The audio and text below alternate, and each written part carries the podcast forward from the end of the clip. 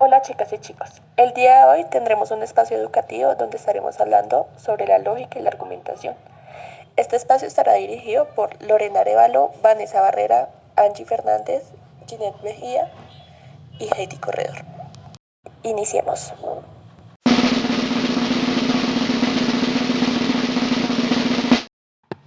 Para iniciar con este espacio les queremos recordar que la lógica es una herramienta importante para todo tipo de conocimiento y de actividad racional, pero también para la vida cotidiana.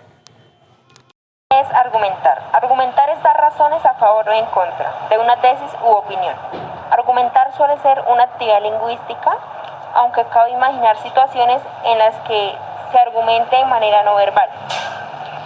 Desde esta perspectiva, un argumento es por tanto, o conjunto de enunciados que expresan razones que apoyan una determinada tesis.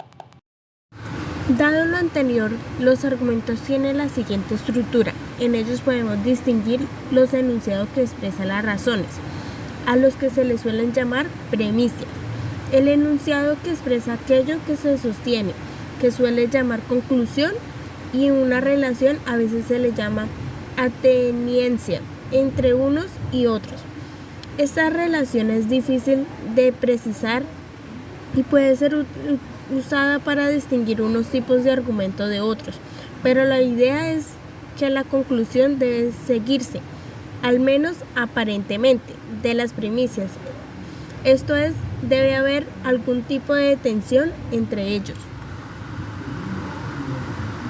Daremos un ejemplo de lógica por medio de una entrevista realizada por el periódico El Tiempo. Señor Gustavo Petro, ¿qué opina sobre la violencia que se está generando en el paro nacional y de que algunas personas lo culpen de ser uno de los que la genera? La violencia la provoca el presidente de la República para construir divisiones en la sociedad entre las clases medias que sienten la zozobra diaria de vivir en Colombia, con los sectores populares para producir una derechización de la sociedad y para intentar, a través de eso, sacar ventaja electoral o impedir las elecciones. El gobierno ha construido una estrategia y esa estrategia consiste en aumentar la violencia y en prorrogar el paro. Entonces nosotros no somos los incendiarios. Quien está incendiando el país es el presidente de la República. Para concluir, podemos escuchar en este ejemplo cómo por medio de la lógica y algunos argumentos podemos llegar a buenas respuestas las cuales nos ayudan en nuestra vida cotidiana por medio de ideas y sentimientos claros y concisos. Por último, les queremos agradecer a todos por brindarnos este espacio. Feliz tarde.